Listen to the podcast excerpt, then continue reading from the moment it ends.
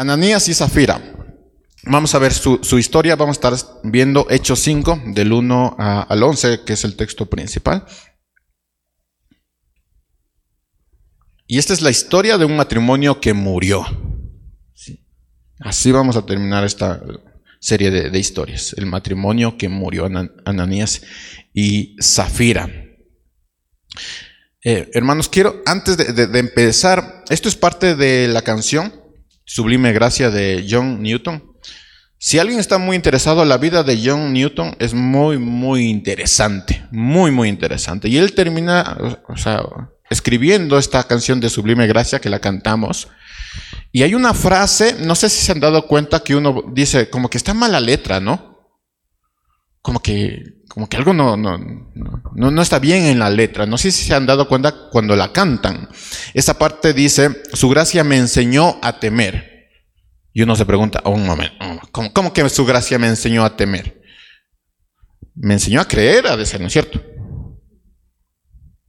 No, pero la traducción dice, su gracia me enseñó a temer, mis dudas ahuyentó, o cuán precioso fue a mi ser cuando Él me transformó. Uno dice, está mal la, traducción. No, es así la traducción y tiene un sentido. Hay que eh, entender la vida de John Newton para entender la canción. Pero aquí lo vamos a hacer más, más fácil por medio de, la palabra. Ananías y Zafira, su historia. No tenemos detalles de, la historia de este matrimonio eh, antes de este suceso, contrario a, otras parejas que hemos visto, otras familias que hemos visto. Lo que sabemos es que era un matrimonio perteneciente a la recién nacida iglesia en Jerusalén. Eso sabemos. Era un matrimonio que pertenecía, digamos, esta es la iglesia de Jerusalén. Ahí están los santos de Jerusalén. Y uno de ustedes, o una pareja de ustedes, es Ananía y Zafira. Eso es lo que sabemos. También sabemos que compartía con la iglesia como era de costumbre. ¿Cuál era la costumbre de la iglesia, la primera iglesia? Todo lo daban. No había ningún necesitado, así que todo lo daban. Eran miembros de esta iglesia, la iglesia naciente de, en Jerusalén. Sí, eso sabemos. No sabemos muchas cosas de, de, de Ananías y Zafira. no sabemos si si tenían padres buenos, vinieron de padres divorciados, si eran ricos, si eran pobres, no sabemos nada. Pero también sabemos algo muy, muy importante, y es que esta pareja será recordada por un solo evento, como forma de enseñanza a la iglesia. Y esto es bastante interesante, porque lo dice la palabra. Este matrimonio, si usted lo recuerda, si usted lo habla, si usted lo discute, va a ser recordado por un solo evento aparece en la Biblia un solo evento sobre este matrimonio y no es bueno el evento. Todo esto es como forma de enseñanza a la iglesia. Vamos a ver la historia. Todo empieza en el capítulo anterior. Ayúdenme regresando al capítulo 4 para entender toda la historia, el meollo del, del asunto. Hechos 4, versículo 32. Aquí, aquí empieza todo. Todos los que habían creído eran de un mismo sentir y de un mismo pensar, está hablando de la iglesia. Ninguno reclamaba como suyo nada de lo que poseía, sino que todas las cosas las tenían en común. Esa es la característica de la primera iglesia. Y los apóstoles daban un testimonio poderoso de la resurrección del Señor Jesús, las predicaciones, enseñanzas y demás. Y la gracia de Dios sobreabundaba en todos ellos. Versículo 34. Y no había entre ellos ningún necesitado porque todos los que lo que poseían, terrenos o casas, los vendían y el dinero de lo vendido lo llevaban y lo ponían en manos de los apóstoles y este era repartido según las necesidades de cada uno. Fue así como José, un levita de Chipre, a quien los apóstoles apodaban Bernabé, que significa hijo de la consolación, vendió un terreno de su propiedad y entregó a los apóstoles el dinero de la venta. Recuerden el nombre de José. Aquí aparece en la, escena este matrimonio. ¿eh? Entonces, motivado por lo que había hecho José o Bernabé, también ellos quisieron ser parte de eso. Digamos que aquí vamos a hacer un no sé, vamos a vender algo y necesitamos apoyo. y toda la iglesia dice, yo, yo, yo voy a apoyar. Yo voy a dar tres pollos, cuatro pollos. Voy a traer mi vaca, mis chanchos, para ayudar a, la comunidad. Para que ninguno de aquí ni en la comunidad tenga necesidad, voy a dar todo. Y hay un matrimonio ahí al fondo. Ahí al fondo que dice, empiezan a discutir, ¿no? ¿Cómo, cómo, van a dar, no? ¿Qué vamos a dar nosotros? Y este matrimonio dice, ah, tenemos un terreno por ahí, vendámoslo y démosle. Pero la historia no, va, no es tan sencilla. Entonces dice, versículo 37, versículo 4, voy a leer recorrido la historia. Vendió un terreno José vendió un terreno de su propiedad y entregó a los apóstoles el dinero de, la venta. Pero un hombre que se llamaba Ananías, junto a, su, su Zafira, su mujer vendió un terreno y con el consentimiento de ella sustrajo algo del dinero que recibió. Así que llevó solo una parte y la entregó a los apóstoles. Entonces Pedro le dijo, Ananías, ¿por qué le permitiste a Satanás que entrara en ti para mentirle al Espíritu Santo y sustraer parte de tu dinero? ¿Acaso el terreno no era tuyo?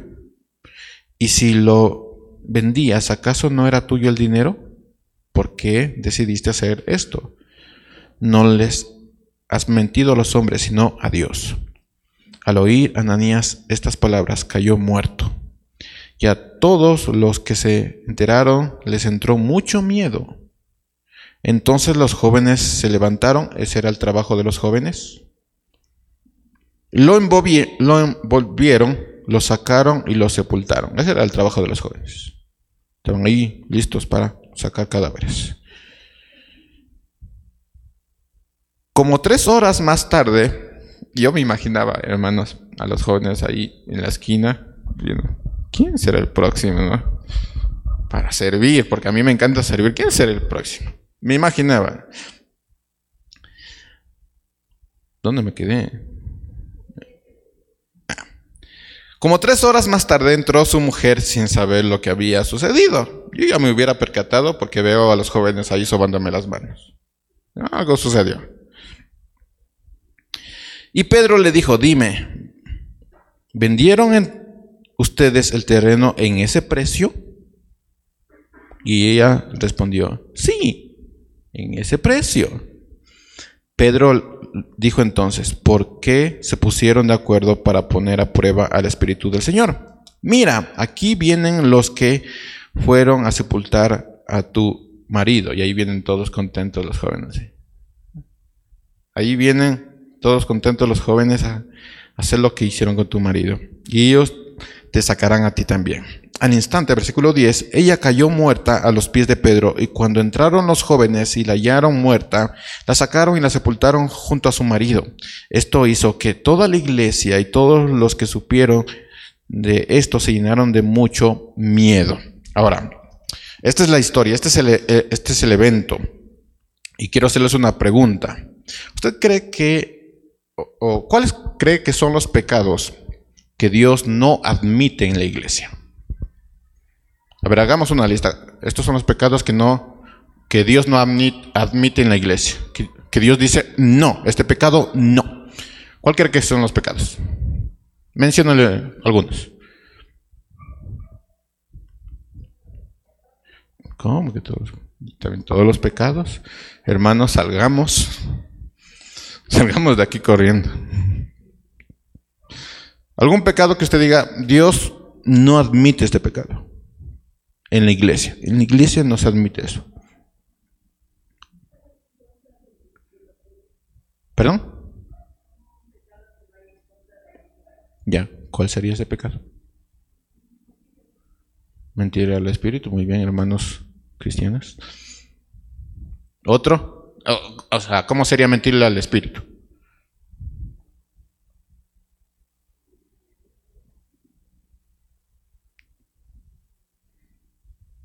Decir que vas a dar tal diezmo y no lo diste. No, salgamos de, esa, idea. ¿Qué, sería mentir al Espíritu? ¿Cuáles serían los, pecados concretos que tú vas a decir Dios no admitiría aquí? que incluso tú mismo vas a decir, uy, ese hermano ha pecado, mm, ¿por qué está aquí? ¿Por qué no hace nada el pastor? ¿Por qué no le saca?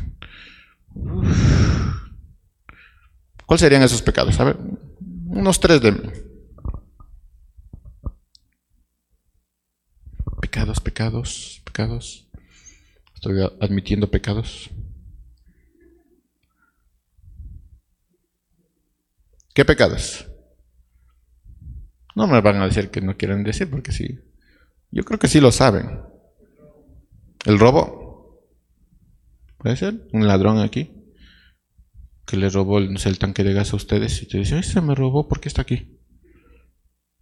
Y va a dar diezmo. ¿Hacer el diezmo que me robó del tanque de gas?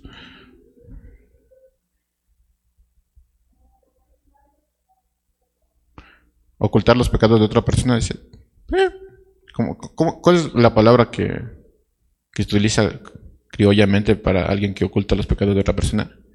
Alcahuete, ¿qué ves? Wow. Criollamente, ¿no? Ya, denme otro pecadito ya. Otro pecadillo.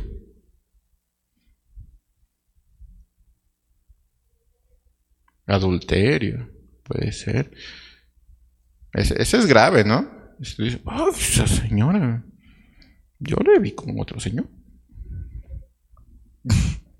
Adulterio, ¿no? Ese es.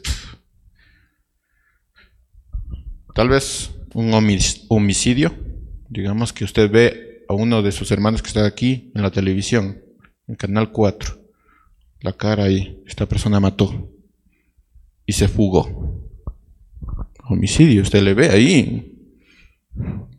Sentada y ya se va haciendo así. Puede ser el homicidio, la fornicación, el adulterio, esos son muy, muy graves, el robo, como lo, dijeron. Pero sin conocer la historia, ¿usted cree que una simple mentira es algo que Dios no admitiría y que mataría a, una a un matrimonio por una simple mentira?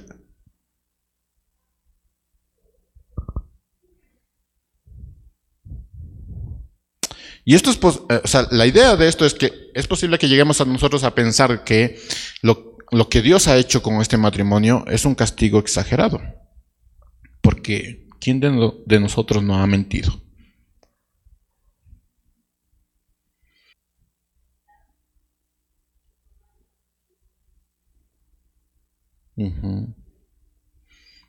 ¿Quién de nosotros no ha dado si ponemos en números el diezmo completo.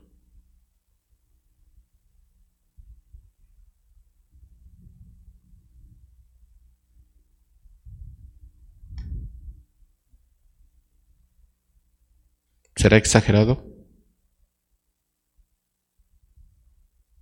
Podríamos pensar que es exagerado el, el castigo para este matrimonio.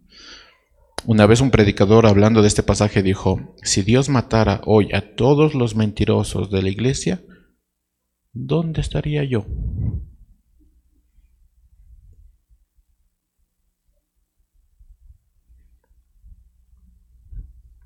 Una de las cosas que ha dañado a la iglesia es pensar que algunos pecados no son tan graves.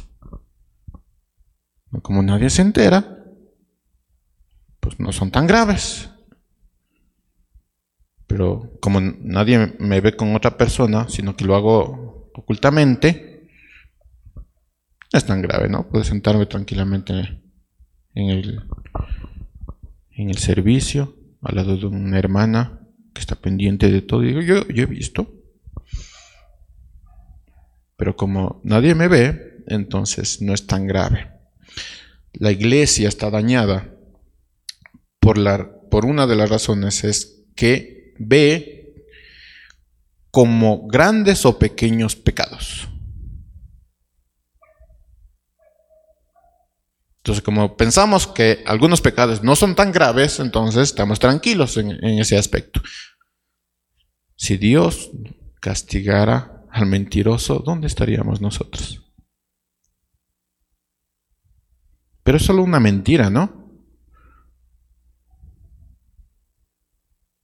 Pero eso es una mentira. Y nadie se enteró. no, no se hizo daño. Hermanos, la mentira y la hipocresía ofenden a Dios y hacen tremendo daño, un terrible daño, no solo a la familia, sino a la iglesia. Y uno dice, no, solo es la, la mentira.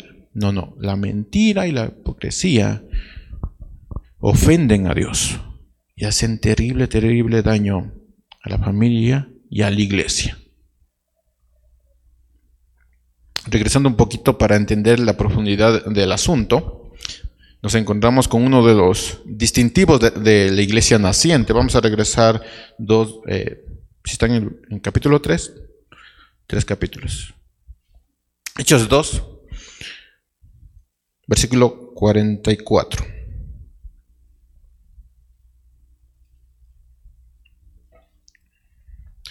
Y todos los que habían creído se mantenían unidos y lo compartían todo. Vendían sus propiedades y posesiones y todo lo compartían entre todos, según las necesidades de cada uno.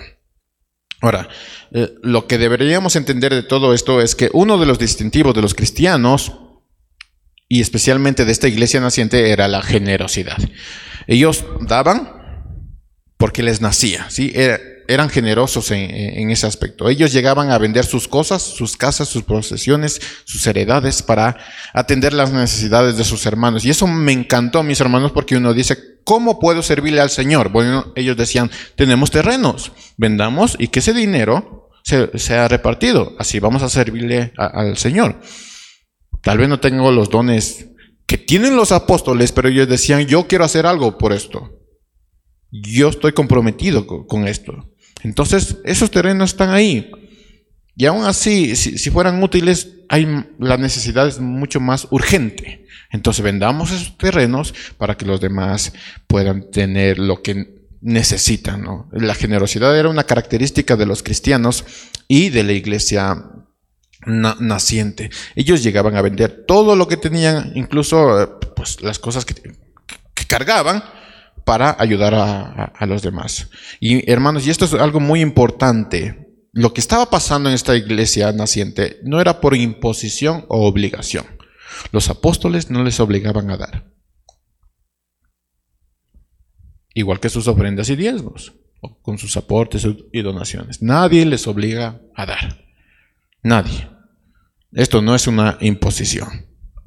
Entonces nadie estaba obligado eh, tomen ese dato, nadie estaba obligado. Eh, y este matrimonio se tomó como obligación esto de, dar, como, ¿qué vamos a dar nosotros? Pero nadie estaba obligado a, a dar. Es como que se habían obligado ellos mismos a dar algo que les pertenecía, a despojarse de algo que, que tenían. Y, y ellos lo que, lo que estaban haciendo al, obligarse a sí mismo, en sí mismos estaban tomando una decisión que nadie les obligó. Nadie les obliga a dar. Todo el mundo daba por generosidad, pero ellos por decisión propia decidieron vender y dar a la iglesia para que el dinero fuera repartido a los hermanos necesitados. Mis hermanos, la generosidad era un distintivo de la iglesia naciente. Hechos 1, Hechos 5, versículo 1 dice, pero un hombre que se llamaba Ananías, junto a Zafira, su mujer, vendió un terreno. Ahora, si, si el texto quedará hasta ahí, la palabra sería, oh, qué, qué matrimonio, ¿no? José dio y, eso inspiró a Ananías y Zafira. Ah, qué matrimonio, ese matrimonio. Tremendo terreno que tenía en Guayabamba y lo vendió. ¿Por qué? Porque hay necesitados. qué matrimonio tan... Ah, el Señor está... El Señor tiene un tesoro ahí. Pero la palabra a rescatar es pero. Y subraya ahí pero lo, que hicieron Ananías y Zafira fue, lo, fue la contraparte de lo que genuinamente hacían los hermanos de la iglesia. Entonces, si tomamos la historia de, José o Bernabé, lo que él hizo, y después tomamos la historia de Ananías y Zafira, Ananías y Zafira es la contraparte de lo que hizo José. Leámoslo de nuevo. Hechos 4, versículo 36. Van a ver el, ese pero, ¿no? Fue así como José, un levita de Chipre, a quien los apóstoles le apodaban Bernabé, que significa hijo de la consolación, vendió un terreno de su propiedad y entregó a los apóstoles el dinero de la venta. Pero un hombre que se llamaba Ananías, junto con, con Zafira, su mujer, vendió su terreno. Ese pero habla de la contraparte, ¿no? Y aquí no hay, eh, hasta aquí no habría ningún problema, vendieron este matrimonio un terreno, pero continúa, versículo 2. Y con el consentimiento de ella sustrajo algo del dinero que recibió, así que llevó solo una parte y le entregó a los apóstoles. Ahora, pongámoslo de, de manera más sencilla. Algunas personas en la iglesia, frente a la necesidad de sus hermanos, vendieron algunas de sus propiedades para ayudar a sostener. Sí, esa era la característica, pero salía de una genuina generosidad. Movidos por esto, un matrimonio que estaba ahí viendo lo que sucedía, no sabía qué hacer y, vio todo esto, matrimonio también vendió una heredad y trajo el dinero a la iglesia y hasta ahí la historia está bien. Sin embargo, este matrimonio acordando, y recuerde esta palabra, acordando, se, eh, que se quedarían con una parte, llevó el dinero a la iglesia y dijo que eso era todo lo que habían dado por la heredad. A ver, yo me ponía a pensar, y tal vez uno, uno puede llegar a pensar esto, ¿no? Tal vez ellos tenían una necesidad, ¿no? Ellos recibieron el dinero y surgió una necesidad. Y dijeron, es que no tenemos dinero, entonces... Como que Dios entiende, ¿no? Dios sabe mis necesidades. Dios entiende. O algún familiar necesitaba este dinero y ellos no sabían de dónde coger y ya vendimos y ese dinero teníamos que dar a la iglesia, pero este, este familiar necesita, entonces, como que Dios entiende, ¿sí o no? Como que Dios entiende que, que, estamos pasando por necesidad y por eso estamos tomando el dinero que genuinamente le corresponde al Señor para ayudar a los necesitados. Entonces tomo ese dinero porque Dios entiende. Dios sabe mis necesidades. Dios sabe lo que está, eh, lo que está pasando. Entonces, Dios entiende, ¿no? Dios entiende. Hermanos, no había obligación de dar. Es lo que dice Pedro. Tú no tenías la obligación de dar. Podías quedarte con todo el dinero. No tenías la obligación de dar. No era una ofrenda obligatoria. No es que Pedro estaba, a ver usted que vendió, tráigame el dinero. O estaba ahí inspeccionando cada terreno, haciendo una, lista de los terrenos que tenía. Usted ya no tiene ese terreno, ¿dónde está el dinero? No estaba así, no era una ofrenda obligatoria. No, era, no se obligaba a ninguna persona, aún teniendo, aún no teniendo, a dar. Esto era algo voluntario. Podías quedarte con el dinero.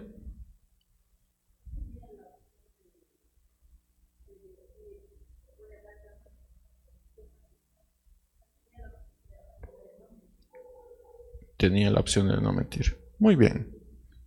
Versículo 4. ¿Acaso el terreno no era tuyo? Dice. Si lo vendías, ¿acaso no era eh, tuyo el dinero? ¿Por qué decidiste hacer esto? No le has mentido a los hombres, sino a Dios. La pregunta es, ¿qué llevó a este matrimonio a actuar de esa manera? ¿Sería una necesidad? Lo más probable es que este matrimonio quería cierto prestigio frente a los otros hombres. Este matrimonio quería presentarse como un matrimonio generoso, que trabaja, que, sirve en la iglesia. ¿Por qué? Porque los demás estaban sirviendo y uno dice, pues, ¿qué vamos a hacer? Presentémonos como alguien justo. Vamos a servir, ¿no? Vamos a estar ahí ah, cuando, se abra la puerta ahí sirviendo, que piden colaboración, tome, presentémonos como un matrimonio justo. Ellos querían cierto prestigio frente a los demás. Lo que ellos querían era aparentar cierta espiritualidad. ¿Han escuchado eso? Que quieren aparentar cierta espiritualidad. No querían ser vistos como alguien que no daba, alguien que no servía, alguien que estaba sentado, sino como los que eran parte de un grupo de hermanos generosos y comprometidos. Como que nos estamos quedando eh, atrás, ¿no, Zafira? Que están ahí conversando, hacen grupos, son, son, son amigos, porque cuentan la experiencia de cómo Dios transformó su vida y cómo Dios les llevó a, a donar. Y nosotros estamos aquí sentaditos sin experiencias, tristes. Entonces, para no quedarnos atrás, bueno, donemos algo. Y ahí le contamos, esta fue mi experiencia. Señor me iluminó y yo vendí. Y yo di y yo serví.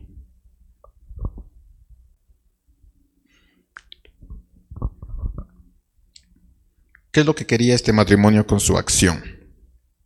Reconocimiento y aplauso. Versículo 3 dice, entonces Pedro le dijo a Ananías, ¿por qué le permitiste a Satanás que entrara en ti para mentirle al Espíritu Santo y sustraer parte de tu dinero? Qué interesante, sustraer parte de tu dinero. ¿Quién diría que por una mentira un matrimonio moriría? Y uno dice, no, es una mentira. Hermanos, este matrimonio podía quedarse con el dinero, pero decidió mentir. Y eso ya no solo era la mentira, sino que hizo de sus posesiones su objeto de adoración. No vamos a dar todo, vamos a dar una pequeña partecita. O sea, ya estás haciendo de tus posesiones tu objeto de adoración. Pero hay algo que el autor del libro de los Hechos detalla y es muy, muy interesante esta palabra. Los dos consintieron en mentir. Versículo 1 dice, pero un hombre que se llamaba Ananías junto con Zafira, su mujer, vendió un terreno y con el consentimiento de ella, yo me imagino, mis hermanos, que estaban, tenían el, dinero, o sea, tenían el dinero en la mano, ahí en, en la mesa, y contaban el dinero. Y, está, bastante esto, ¿no? Ese terrenito se vendió muy bien. Entonces, veían ese dinero ahí y, uh, ¿qué piensas si nos tomamos algo para irnos a almorzar? Y la conversación entre ellos. Mis hermanos, algo que los solteros no, todavía no, comprenderán, pero pueden tener una idea, eh, es las conversaciones que los matrimonios tienen. Yo, yo escuchaba a mis padres conversar de, sus asuntos en, en la noche. No porque era chismoso, sino porque conversaban duro, ¿no? Y dejen de dormir. Entonces, eh, yo, lo comprendí después ya cuando me casé. Eh, esas conversaciones que uno tiene en el matrimonio. ¿Qué hablas de todo? También hablas de lo que no, tenías que hablar. Pero hablas también, o sea, hablas de todo, ¿no? Y yo me imagino este matrimonio entre todas sus cosas que tenían que hablar. ¿Qué tal si nos cogemos un poquito del dinero? Y consintieron los dos.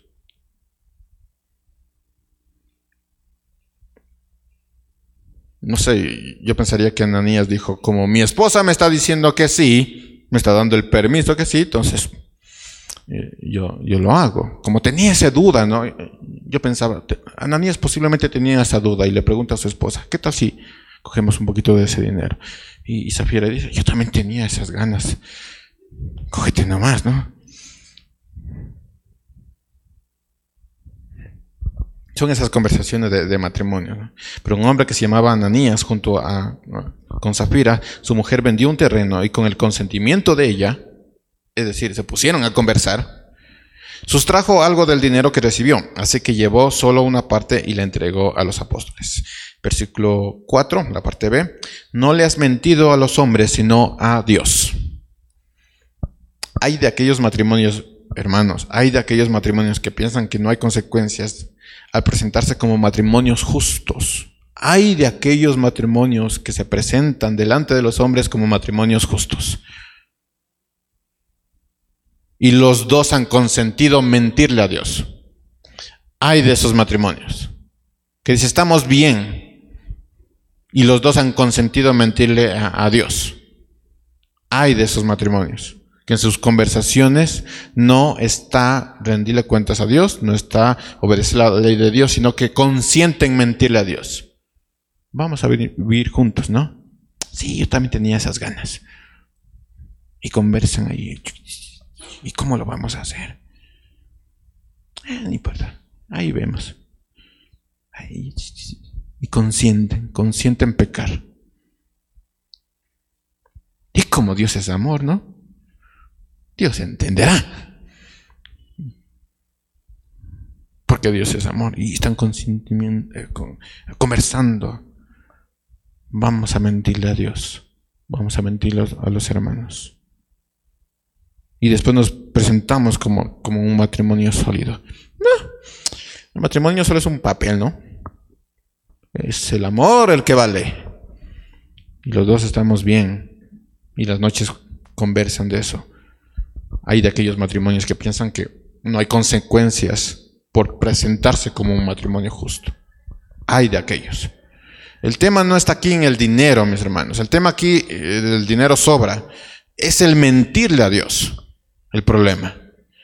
Y aún más grave, consentir que la pareja consienta el hacerlo. Lo que terminó con el matrimonio. Y uno hubiera dicho, ah, se divorció. No, murió el matrimonio. Hay de aquellos matrimonios que no son justos delante de Dios, que están muertos por dentro y siguen consintiendo el pecado.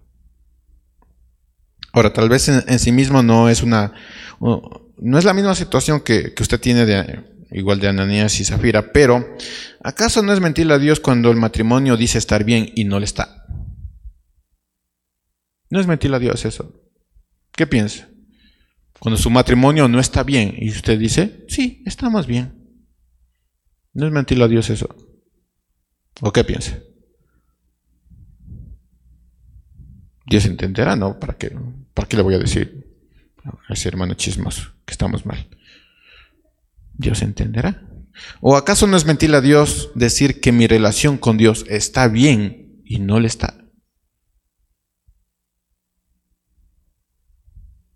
¿O acaso no es mentirle cuando nos presentamos como justos y santos delante de Dios, delante de nuestros hermanos, pero la realidad es completamente diferente ahí en la intimidad con Dios? Estamos bien, el matrimonio está bien. Debemos llegar a la iglesia juntos.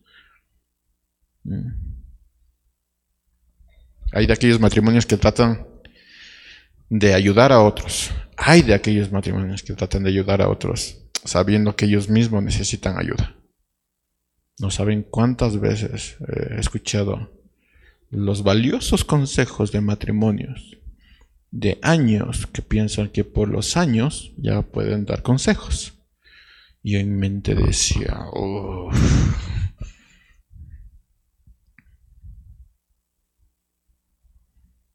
no les llama la atención que un matrimonio que no que no eduque, que no discipline a sus hijos, esté dando consejos de, cómo educarte, de cómo tú tienes que educar a tus hijos. Hay de aquellos matrimonios que tratan de ayudar a otros, aún sabiendo que ellos necesitan ayuda. Ahora, y no es que no lo puedes hacer, pero ¿saben cuál es el problema? Que lo que hacen es por presentarse como justos. Ese es el problema. Si tú te presentaras como una pareja, como un matrimonio, como, como padres que, que, están lidiando con el mismo problema, no habría ningún problema. Pero te presentas como justos. Tú tienes que hacer esto, porque esto dice la palabra de Dios. Si tú la cumples, no, pero esto dice la palabra de Dios.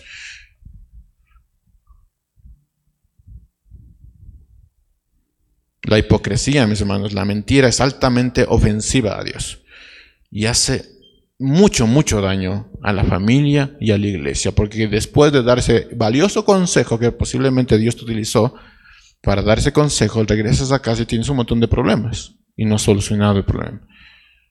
Y andas diciendo, corrige al hijo, pero tú no lo corriges.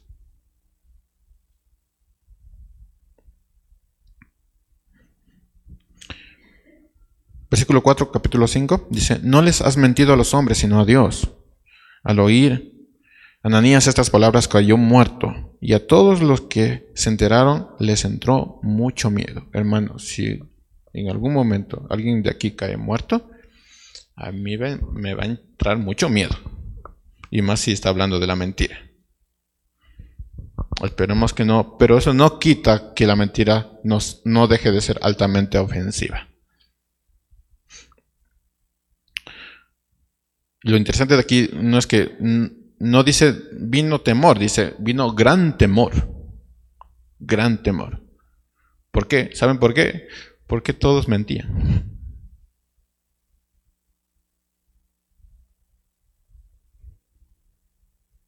Todos eran mentirosos. Imagínense ver una pareja de, mentirosos. Caer, morir. Y tú mentiroso. Yo no sé, pero hubiera ido corriendo delante de, Pedro.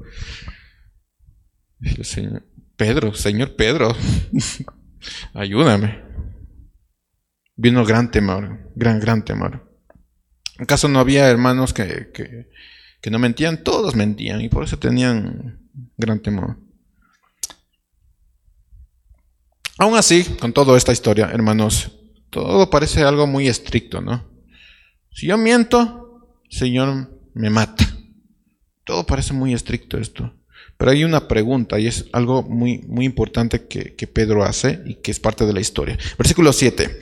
Como tres horas más tarde, hay, una, ah, hay un contraste entre la muerte de, Ananías y, Zafira, pero eso lo dejo ya para sus casas. ¿Por qué Ananías murió así como murió y Zafira murió como lo vamos a ver aquí. Como tres horas más tarde entró su mujer sin saber lo que había sucedido. Ella todo muy contenta. Y, Pedro le dijo, dime, ¿vendieron ustedes el terreno en, en, ese precio? No le preguntó esto a Ananías. Y ella respondió, sí, en ese precio. Ahora, la pregunta para ustedes. ¿Qué hubiera pasado si Zafira hubiera dicho, no, no vendimos en ese precio? No moría. Sin embargo, ella insistió y no se arrepintió. ¿Qué tal si yo les digo, ¿cómo está su matrimonio? A ver, mis hermanos, ¿cómo está su matrimonio?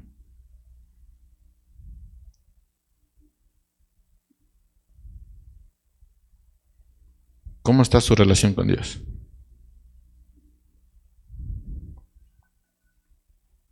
Imagínense, acaba de morir Ananías y Zafir. Yo les pregunto a usted, Iglesia de Jerusalén, ¿cómo está su relación con Dios? ¿Cómo está su matrimonio? ¿Cómo está la relación que tienen con sus hijos? ¿Le están disciplinando en el Señor? ¿Cómo están? Y esperaría que alguien dijera, bien, todo bien. ¿no? Miren hermanos, así es el pecado. El pecado ciega a las personas y hace que pierdan la vista de la gracia de Dios. Pero solo basta, y es que el ser humano es tan duro, hermanos, solo basta que exista este tipo de experiencias para que hagas caso. Y ahí llamamos prueba, ¿no? Estamos pasando por una prueba. Cuando Dios ya te estaba hablando, no es así la cosa. No vayas por ahí, no hagas así. Pero cuando sucedió, dice, ay Señor, ¿qué me quieres decir? Perdí el trabajo, Señor. ¿Será que me quieres decir algo? Y antes ya te estaba hablando. Así es el pecado, ciega a las personas y hacen que pierdan la vista de la gracia de Dios. Hermanos, Dios da tiempo y oportunidades para guiar nuestras vidas. ¿Quieren hablar de proceso? Ocho meses hemos tenido. Dios te dio tiempo. Dios te dio tiempo para que arregles tus problemas. Ocho meses. Hermanos, ¿creen que en ocho meses una pareja no puede decidir casarse? Ocho meses.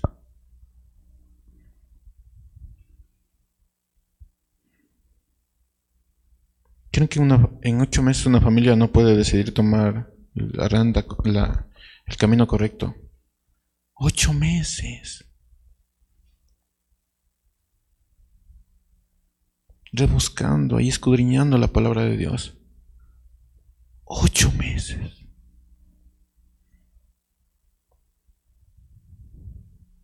Dios da tiempo, da oportunidad para arreglar nuestra vida. Dios es muy paciente. Ocho meses. Dios es muy paciente, ¿no creen? Muy, muy paciente. Pero tú ten cuidado porque también Dios es justo y no vayas a caer muerto.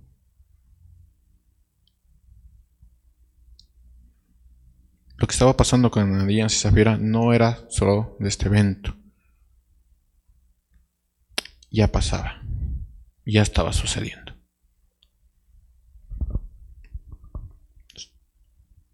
Zafira, ¿insistes en mentir? Esa es la pregunta de Pedro. Versículo 9. Pedro eh, le dijo entonces, ¿por qué se pusieron de acuerdo para poner a prueba al Espíritu Santo? Mira, aquí vienen los que fueron a sepultar a tu marido, y ellos te sacarán también a ti. Al instante ella cayó muerta a los pies de Pedro, y cuando entraron los jóvenes y la hallaron muerta, la sacaron y la sepultaron junto a su marido. Por lo menos juntos. Hermanos, quedan. Así como, conversaron para mentirle al Señor, para pecar contra el Señor, eh, juntitos se quedaron. Matrimonios. A ustedes les hablo matrimonios. Ustedes han convenido ser irreprensible delante de Dios o mentirle a Dios.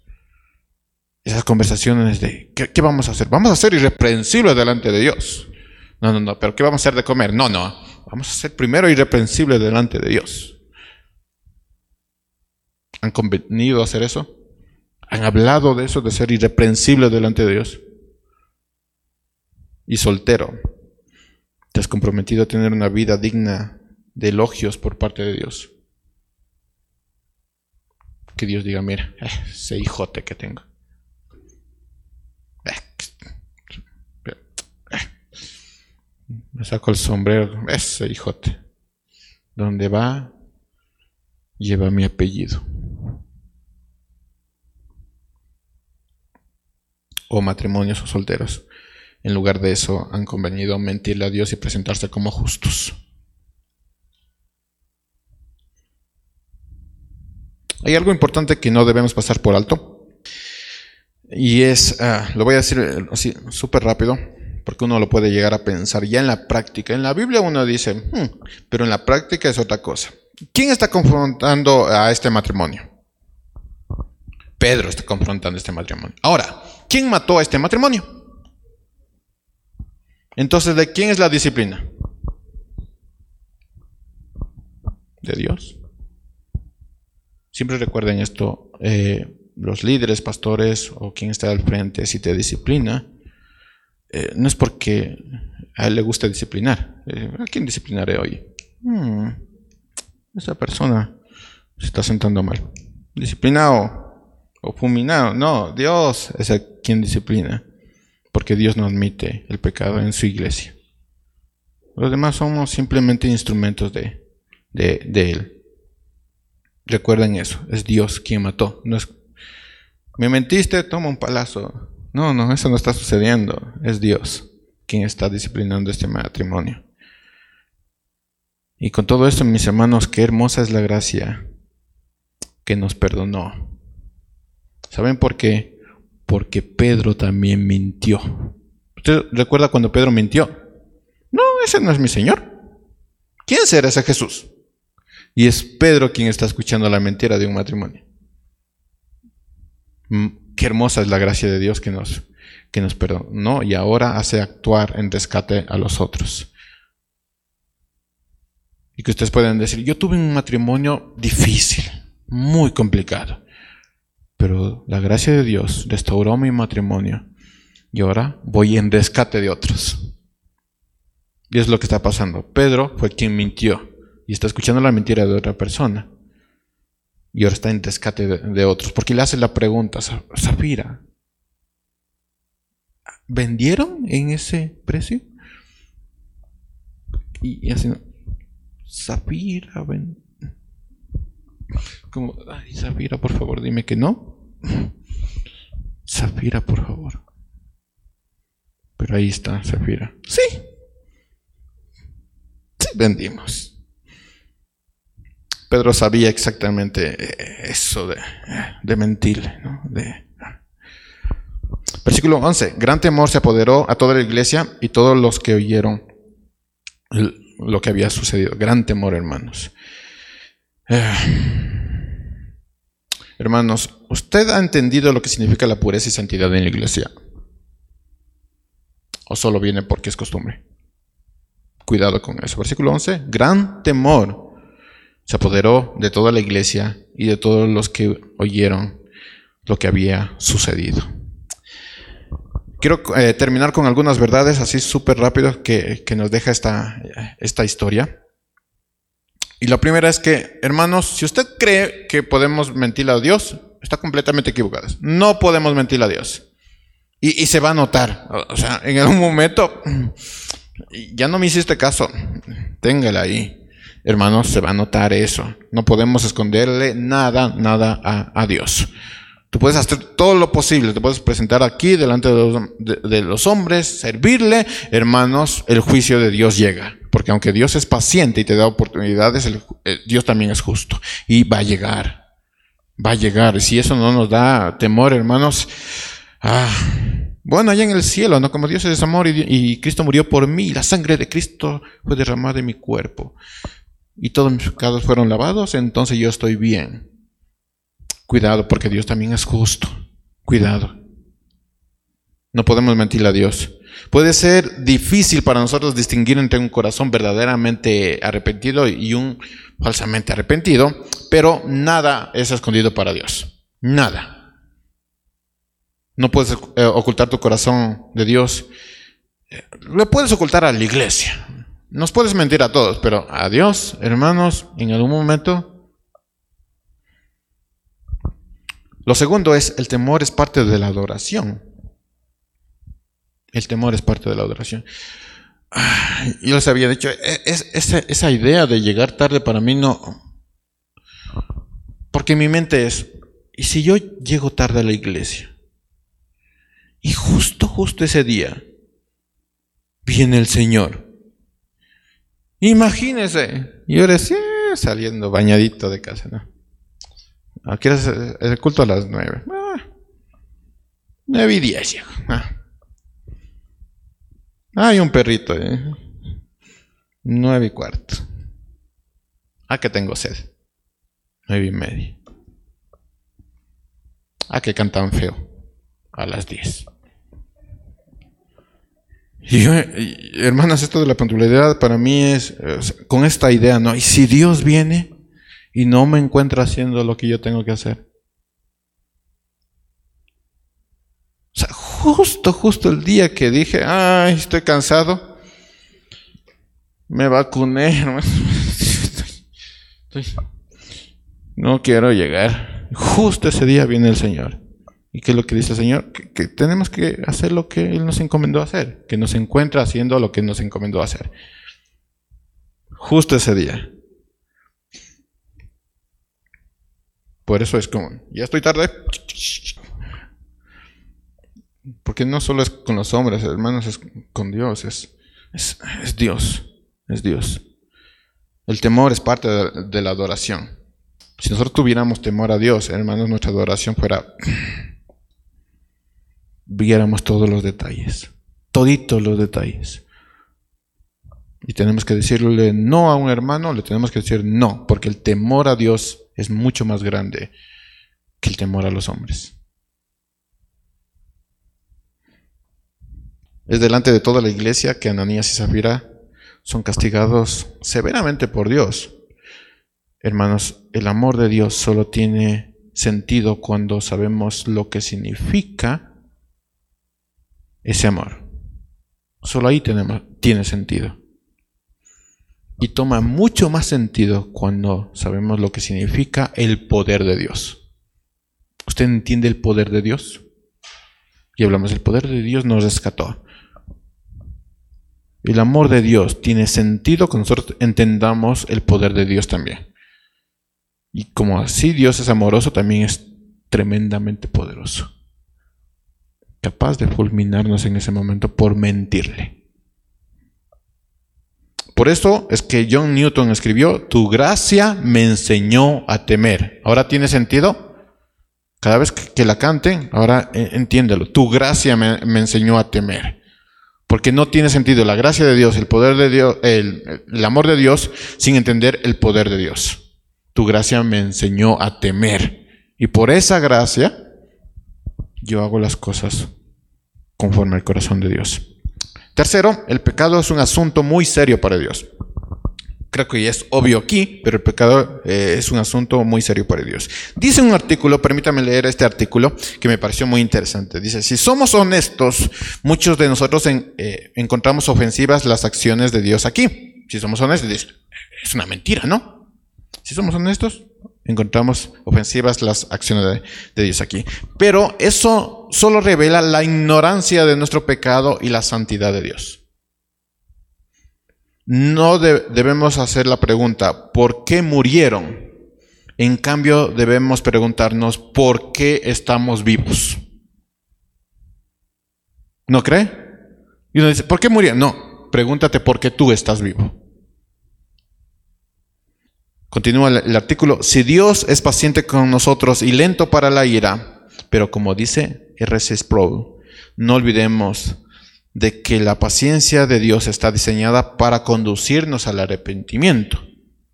Sin embargo, lo hemos, nos hemos vuelto más descarados con nuestro pecado. Y uno dice, no, Dios es paciente, no, pero lo, lo que dice aquí es que nos hemos vuelto descarados con el pecado. Y no tenemos ya sangre en la cara, ¿no? Eh, ¿Qué, importa? Total. Descarados en nuestro pecado. Cuarto, la disciplina es parte de, la gloria de Dios. Si alguien le disciplina o se siente disciplinado, hermanos, agradezcale a Dios y órale a Dios, festeje a Dios porque Dios todavía tiene paciencia contigo. Y te está tomando en cuenta. La disciplina es parte de la gloria de Dios. Versículo 11 dice, gran temor se apoderó de toda la iglesia y de todos los que oyeron lo que había sucedido. Hermanos, si esta mentira no hubiera sido juzgada, ¿qué mensaje estaríamos dando al mundo? Si en la iglesia se permitiría todo, ¿qué mensaje estaríamos dando al mundo? Vengan y mientan aquí. Imagínense, es que que todos estos meses, hermanos, ha estado esto en mi corazón. Si una pareja de, impíos, dice el Señor, me dijo algo y fui a esta iglesia. Y la mayoría de, de parejas no están casadas. ¿Qué creen que pensarían estos impíos? Pero hay algo importante que mencionar y es que eh, no se está juzgando el pecado de, alguien que está recién creciendo en el Evangelio. Cuidado con eso. Se está juzgando el pecado de un matrimonio, de un varón, de una mujer que insistieron en pecar. Hermanos, la rebeldía es altamente ofensiva para Dios. Altamente ofensiva para Dios, la rebeldía de insistir, insistir, insistir en el pecado. Ya sabes lo que Dios piensa de ti. Ya sabes lo que Dios piensa de lo que estás haciendo. Ya sabes lo que Dios piensa lo que, lo que está alrededor de ti. Insistes, insistes en pecar. La rebeldía, mis hermanos. Cuidado con la rebeldía. No es que yo soy rebelde, a mí nadie me ordena y que estoy así. Hermanos, la rebeldía, cuidado con la rebeldía. No le están preguntando a, a, a Zafira, ¿en serio vendiste esto? La rebeldía. Qué duros que somos, la rebeldía. Esta historia nos enseña que la hipocresía, la mentira, la rebeldía es detestable.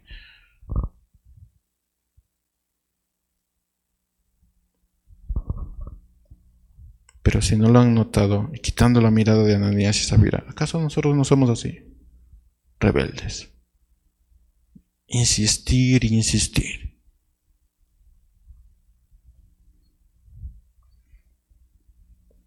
La pregunta es, no porque ellos murieron, porque yo estoy vivo. Por esa razón, mis hermanos, cuán grande es la gracia de Dios. Dios nos ha dado tiempo para arreglar nuestra vida. Que este tiempo, mis hermanos, estamos terminando esta serie. Que este tiempo no sea en vano. Arregla tu vida. No es tan difícil. Arregla tu vida. ¿Qué estás esperando? Arregla tu vida. ¿No crees que estarías más tranquilo? ¿Más tranquila? Arregla tu vida. No abuses de la paciencia de Dios. Llénate de la gloria. Llénate de esa gracia. Busca la santidad. Aférrate a Dios. Arregla tu vida. ¿Qué dice John eh, Newton? Su gracia me enseñó a temer, mis dudas ahuyentó, o cuán precioso fue a mi ser cuando Él me transformó arregla tu vida. Que no sea en vano este, este tiempo, arregla tu vida. Cuidado con la rebeldía, mucho cuidado.